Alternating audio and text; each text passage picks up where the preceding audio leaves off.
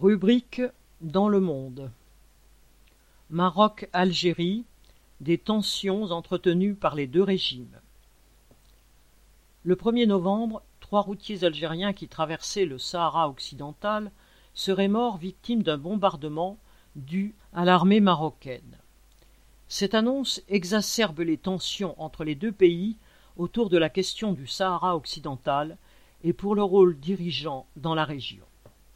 L'escalade s'est ouverte fin 2020 lorsque Donald Trump, alors président des États-Unis, a décidé de reconnaître la souveraineté marocaine sur le Sahara occidental en échange de la normalisation des relations entre le Maroc et Israël.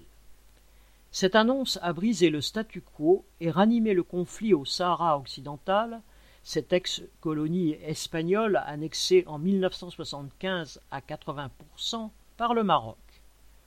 Pour contrôler ce territoire très étendu, au littoral poissonneux, riche en phosphate et permettant d'accéder par voie terrestre à ses voisins africains, le Maroc a mené la guerre au mouvement indépendantiste sahraoui du Front Polisario, soutenu militairement par l'Algérie.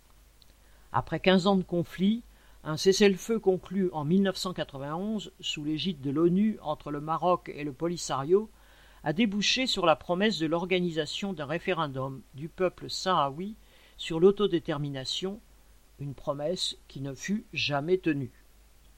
Fin août, ces tensions ont conduit l'Algérie à rompre ses relations diplomatiques avec le Maroc, accusé de complicité avec le MAC, mouvement autonomiste kabyle, qualifié de terroriste et rendu responsable des incendies qui ont ravagé une partie du pays.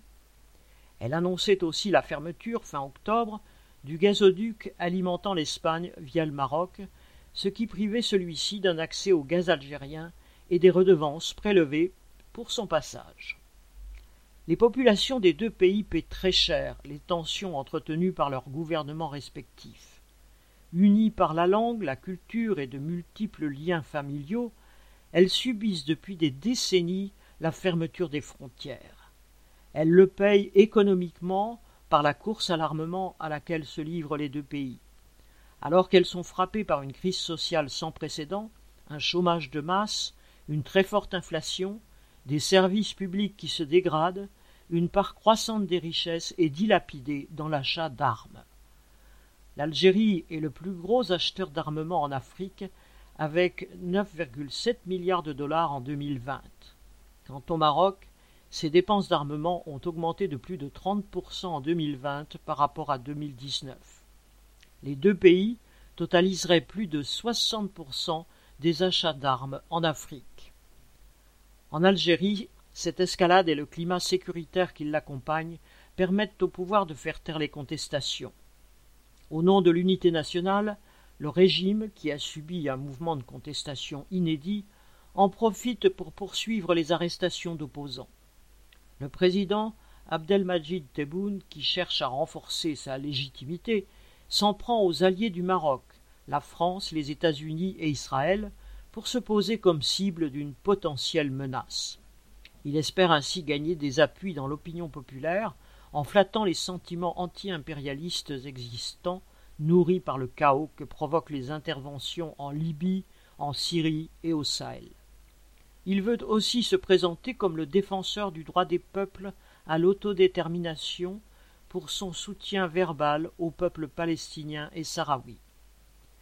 Pour les peuples de la région, lutter contre l'emprise de l'impérialisme passe au contraire par le combat commun contre leurs propres dirigeants. À une politique nationaliste qui tente à jeter les peuples les uns contre les autres doit s'opposer l'internationalisme des travailleurs. Leila Ouada.